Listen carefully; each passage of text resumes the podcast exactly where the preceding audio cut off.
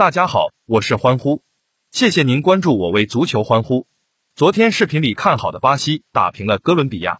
除了视频外，每天欢呼还有其他场次的分析会以文字分享的形式发出，在常聊天的地方搜索并关注我为足球欢呼即可获得今日其他场次比赛的文字解析。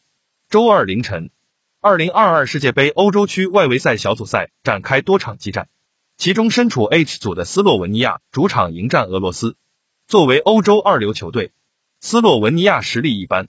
就今期国家队大名单来看，队内大部分球员都没有在欧洲五大联赛效力，球队的整体阵容班底相当薄弱。再者，斯洛文尼亚队时只有过两次晋级过世界杯决赛圈，他们的经验并不足够。目前他们也落后克罗地亚和俄罗斯六分之多，斯洛文尼亚想追赶他们难度不小。另外，斯洛文尼亚小组首循环就输过俄罗斯。即使金帐回师主场，各方面都不占优的斯洛文尼亚也不宜高估。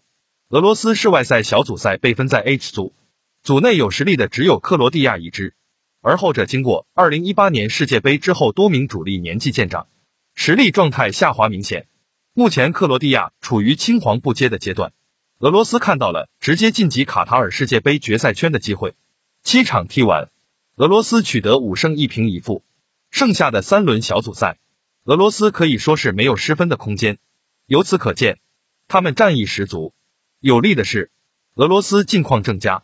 近四轮小组赛取得三胜一平的不败战绩，期间攻守兼备，五个入球由斯莫洛夫和巴卡耶夫等四名球员攻入，多点开花的攻击模式让对手防不胜防，而四场比赛都零封对手，同样值得称赞。俄罗斯和克罗地亚是小组内最强的两支球队，两队目前同积十六分。在争夺直接晋级卡塔尔世界杯决赛圈名额的关键阶段，面对实力不如己队的斯洛文尼亚，欢呼认为俄罗斯金帐客场可以保平争胜的朋友们，可以把您对这场比赛的看法发布在评论区中。视频录制的较早，如到晚上有所变化，欢呼会在评论区发表回复告知大家的。今天其他场次的文字解析，请一步他处查看。求点赞，求转发，求关注。